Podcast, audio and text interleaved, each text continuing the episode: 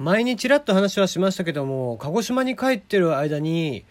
体重が6キロ増えました。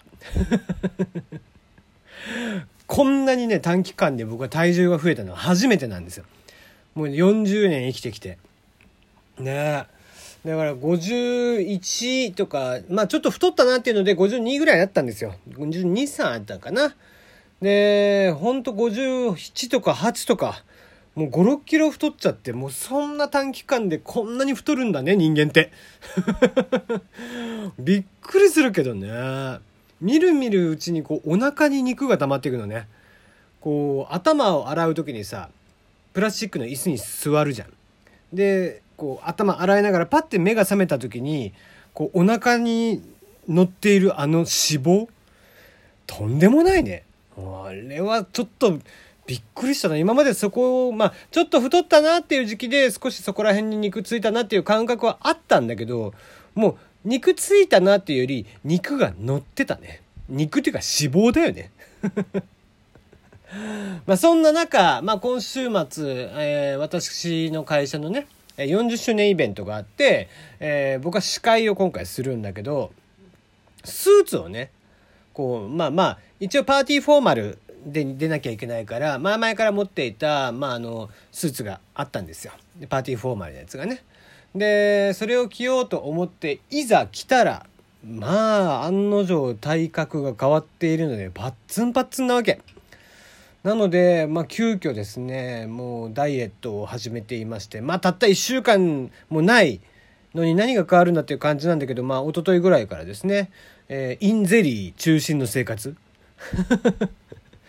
インゼリーと若干の筋トレっていうところで、まあなんとか少しでもね、あの、まあ筋トレをするとお腹がね、こう結局脂肪を持ち上げてくれるので、ある程度ウエストってすぐ細くなるんだよね。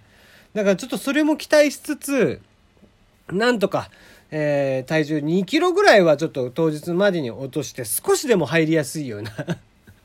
えー、体重にしていければなと思っておりますよ。テリーのよもやますぎる部屋テリーでございます。いかがお過ごしでしょうか？なんかさ軽くエゴサとかをしているとあれなんだね。こうまあ少ないよ。僕のことに関して喋ってる人なんてツイートしてる人なんてほとんどいないんだけどあの割と俺はこう運営さんも含めてなんだけどラジオトークの父みたいな扱いされてるんだね。いやわかるよ。おかみさんとかはおかみふみかつさんっていうねあのラジオおかみをやってらっしゃる。あの方とかはまあ俺よりもうちょっと上なんであの年もね、あの、上だし、喋り方も落ち着いてらっしゃるし、ね、もう、淡々と喋るしさ。ね、あの方でしたら、まあまあ、そう、お父さんっていう感じがしても、まあね、叱るべきなのかなっていう気はするけど、お父さん資質ないだろ、俺に。子供の話するからかな。なんだろうね。それかまあなんか、やたらあちこちに、こう、トゲを刺しに行こうとし、まあしてるわけじゃないんだけど、うん、ズバズバとなんか言ったりとかするっていうふうにみんな思ってんだろうね。こんなでズバズバ言ってるって思ったら大間違いだからな。俺が本当にズバズバ言い出したらもう止まんないからね、もっとひどいこと言い出すんで、えー、まあまあ、そんなことはいいとしても、なんかね、あ、まあ、兄貴っていうとか感じじゃないんだね。うん、どっちかっていうと僕の中ではこう割と僕は爽やかな。どの口が言うっていう、えー、爽やかなね、えー、歌のお兄さんを目指しているんで未だに。できれば NHK の歌のお兄さんがやりたいなって思ってるけどちょっとそのオファーはね、えー、来そうにないですね。はい。えー、アカデミー賞受賞候補作品がですね、えー、まとめられたというか、まあ発表になりました。第92回ですね。今回は最多11部門をジョーカーが、えー、もう去年話題になりまくりましたが、えー、ジョーカーですね。こちらが11部門で最多ノミネートになっています。それと同時にですね、話題になっているのが、ネットフリックスからのノミネートが今回3作品で計24部門ということで、かなり候補が上がっていると。まあまあ、あの、アイリッシュマンとかね、マリッジストーリーとかすごい話題になってました二人のローマ教皇とかですね、えー、ネットフリックスのオリジナル作品。まあまあ、あの、映画監督の人たちね、昔からの映画監督の人たちは、このネットフリックスで、えー、映画をやるっていうものを、まあ、良かれと思ってない人たちもやっぱり中にはいらっしゃるんでね。一時期は、こう、ネットフリックスがノミネートしたいんだったら、その前に1ヶ月前でも、え4週間前にね、えー、ちゃんと全米公開しろとかってそういう条件をつけようとかってしてるキャンペーンとかもあったんだけど結果としてはまあそれはなくなったんだけど、うん、まあこうしてノミネートをされるんですけども、まあ徐々にねこんなして24部門ということで多くなってきている。まあ、とにかくやっぱりネットフリックスがそれだけオリジナルコンテンツに対して力を入れているっていうのと、えー、同時にそれを作るクリエイターさんたち、まあ、ディレクターさんいわゆる監督さんだよねとか脚本家さんね、えー、そういった人たちもまあその映画という映画館で見る映画というものにさほどこだわりというものがなくなってきたのかなと。逆に、ネットフリックスとかだと予算とかもね、えー、例えば日本とかだと制作委員会というのがあって、いろんなスポンサーさん、えー、いろんなところからお金が降りてきている。プラス、えー、スポンサーさんであったり、えー、バーターでね、えー、商品提供があったりだとかしてっていうので、まあ、いろんなところに顔立てをしながら作っていかなければならない。ところが、えー、ネットフリックスというのは自分たちでお金を出して、えー、全く関係ない、そこら辺をね、空気を読まずに作ることができるっていう強みがあるもんだから、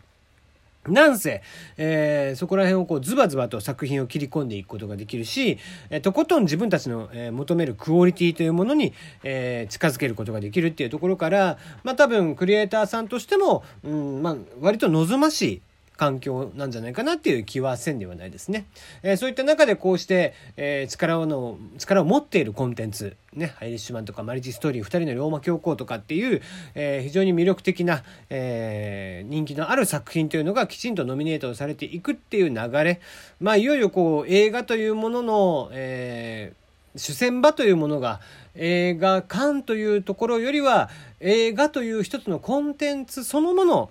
自体がやっぱりこう問われていく。うん、時代になってきたのかなと。もちろんね、えー、例えば大迫力の映画、今だったら、スター・ウォーズとかっていうのは、ね、えー、より大きな映画館で見たいですよね。やっぱり 4DX とかも最近はあったりとかしてさ、え、椅子も動いたりだとかね、光もこう飛び散ったりだとか、立体に見えたりだとか、3D でね、椅子も動いて臨場感も増してみたいな。で、そういうのもあってば、今度はやたらとでかい iMAX レーザーっていうのもね、えー、あったりしますけども、えー、iMAX より大きい、さらに大きいね、しかもレーザー発光で、えー、より発色が強くて、みたいなのも出てきていたりだとか。で、ああいうこう、アクションとか、そのね、映像美で楽しむものっていうのは、そういったところで楽しむっていうのも一つ、映画館じゃないと楽しみが半減されてしまうようなものもあったりはします。ところがところが、まあ、ストーリー重視のものに関しては、別にその映画館にあまりこだわっている必要性はないのかなと。そのやっぱり媒体によって、えー、どういう見せ方をするか何をどこに届けるのか、えー、誰に見せたいのかっていうのが多分あると思うんでね。でそこら辺を、えー、まあネットフリックスというのは基本的にはテレビであったりパソコンであったりとかいう場所で見る、えー、その中でできることといえば例えばセットを豪華にしたりとかもちろん時間を気にせず、えー、制作時間というのはあまり気にせず、フィックスがここだから、ね、ケツがここだから、ここまでに作らなきゃいけないじゃなくて、作り上がったきたものを持ってきてくださいというのがネットフリックスのスタンスなんで、そのとことんこだわり抜いたクオリティのものを、えー、ユーザーに見せる。っていうところ、うん、例えばね「スター・ウォーズ」なんかは、えー、まあ例え次の3部作なんかはもう2020年2024年2026年に、えー、2022年ですね。22、24、26か。で、えー、公開になるというのが確か発表になってますよね。そういった形で、その、ケツが決まった状態でやるのと、やっぱりケツが決まってない状況でとことん作り上げるというのでは大きな差が出てくる。うん、そのクオリティにね。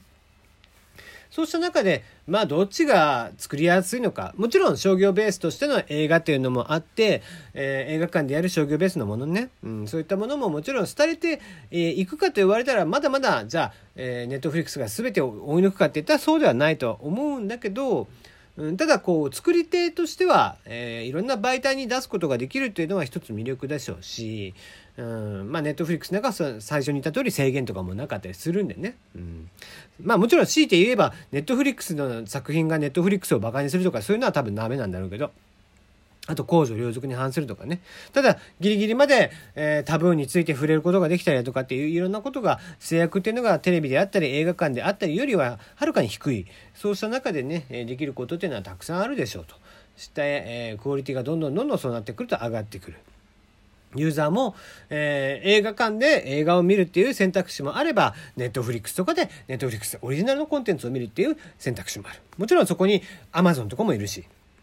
Hulu とかもいるしっていうところでね、えー、どんどんどんどんこういった、えー、主戦場というのがやっぱり変わりつつあるんかなっていうちょっと印象を受けた、えー、今回のニュースでしたね、えー、来年もまたありますけども一体どれが取るのか。そしてこのネットフリックスから出てきた作品が、えー、やっぱ主要部門でね、え、賞をもらうことができるのかまたこれは一つの楽しみなのかなと思っていたりします。結果は、え、現地時間2019年2月9日ハリウッドのドルビーシアターで行われます。おそらく詳しくはまあここら辺おかみさんあたりが喋るんじゃないかなと思いますんでね。えー、そっちもまた気にしていただければいいんじゃないかなと思っておりますよ。今日はここまでです。また明日。